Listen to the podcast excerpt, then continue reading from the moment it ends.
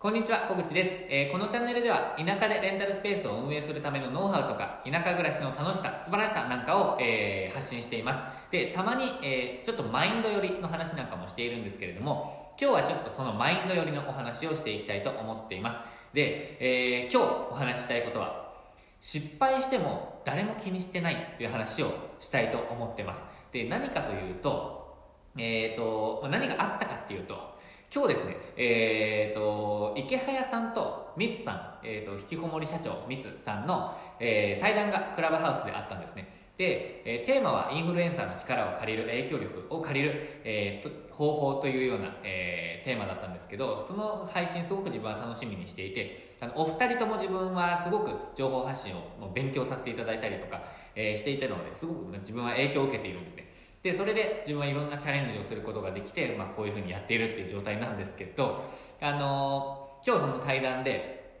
質問のタイミングがあったんですよ。質問のタイミングがあったと。で、えーまあ、普通に質問すればいいんですけど挙手制じゃないですかあれって。でですがあのその話題の中で質問力によってその人のレベルが分かるよねっていう話があったんですよ。でお二人とも、まあ、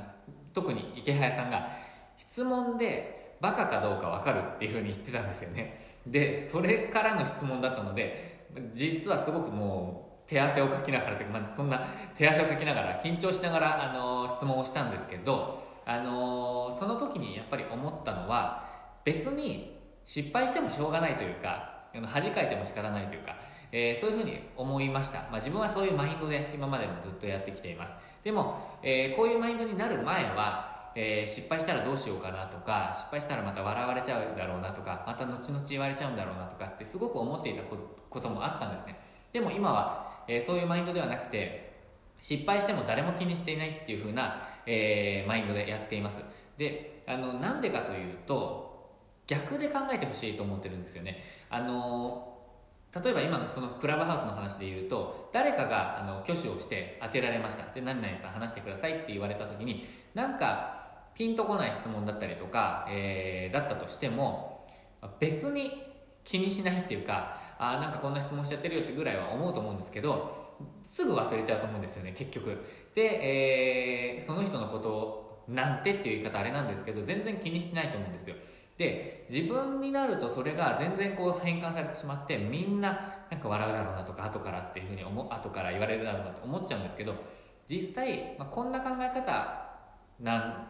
こんな考え方を自分はしているんですけど自分のことなんて結局誰も気にしてないんですよ。あの自分のことをそんなにみんな気にしているって思っちゃっている自分が昔はいたのかもしれないです。でも実際誰もあなたのことなんて気にしてません。でなんでそう言えるかっていうとあの例えば人の失敗って別に覚えてないくないですか？あの仕事上で例えば失敗すると後から言われるとかあるかもしれないんですけどえー、申し訳ないとか迷惑かけちゃうってあると思うんですけどそれって結局時間が経つと忘れられる忘れ去られることなんですよ。で後までずっとそれを言い続けるような人がいる職場とか人間関係とかはやめた方がいいと思ってます。自分ははっきり言って。で、えーと、そういうタイプの人もいると思いますし自分もこれまで一緒に仕事してきた人とか,、えーとまあ、なんか会社の中とかにそういうタイプの人もいました。でも、えーと、今自分は、えー、人間関係を選べるという状態に今なっているのでそういう人とは絶対に自分は仕事しません。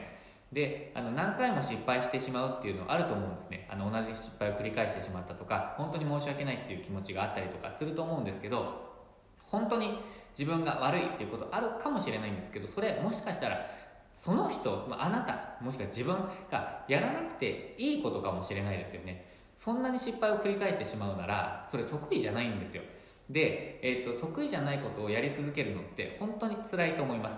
で、えー、何が言いたいかというとそれ環境を変えて自分が得意なことをしてもう絶対に直せないことは直そうと努力しなくていいんじゃないかなって自分は思ってます。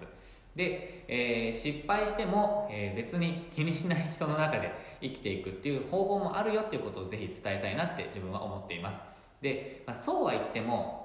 あの失敗って嫌じゃないですかって思う人もいると思います。自分も実際あの失敗はしたくないと思ってます。でもあの結局いろんなチャレンジをしている人じゃないと失敗ってしないと思うんですね。何にもしない人は失敗も成功も何にもないのでやっぱり何かしている人だけが失敗をすると思っているので、えー、まあ、失敗してもまあ、軽く流すってわけにはいかない時もあると思うんですけど、まあ、失敗しちゃったのとで次またやろうっていうふうに思ってそして失敗しちゃったとしても誰もあなたのことなんて気にしてない。あの自分のことなんて誰も気にしてない。そういうふうなマインドでいけるとちょっと心が楽になるかなって思っています。で、えーと、とはいえもうすぐにそんなマインドになるっていうのは難しいことかもしれないんですけど徐々に徐々にあまあいっかっていうふうな あのある意味もういっかと。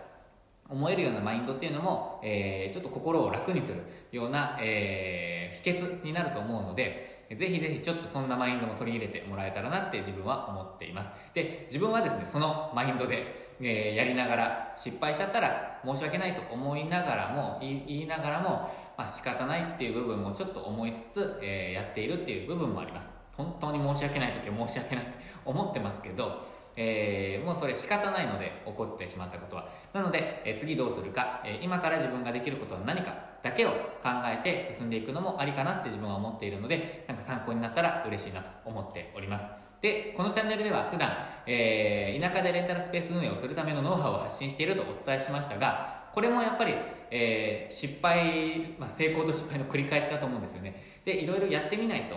わからないですし、えー、いろいろやってみた結果、えー、必ず失敗するものが出てきます、まあ、ほとんど多分失敗だと思うんですけどその中から、えー、なんで失敗しちゃったのかをこう改善したりとかっていうポイントもあると思いますしその失敗はもう不要だった、えー、から失敗したのかもしれないのでもうやらないっていう選択肢もあると思いますしその中で成功してきたものを伸ばす。とか、えー、失敗も完全失敗かちょっと失敗だったかによって、えー、成功に持っていくこともできるかもしれないので自分はこのレンタルスペースを運営しながらいろんなことをやってみてそして、え、うまくいくものをたくさん出していきたいなと思っているのでその過程では失敗すると思っています。ということで、え、そんな発信も自分のチャレンジも発信していきたいと思っていますので、え、今後も気になる方ですね。あの気になる方っていうのはレンタルスペースの運営とかあとマインドのこととかちょっとこう背中を押せたらと思っているので、えー、ぜひ、えー、この配信この続きの配信今後の配信も気になるという方はチャンネル登録していただけると嬉しいです。ということで今日も最後までご視聴いただきましてありがとうございました。今日もチャレンジできる一日にしていきましょう。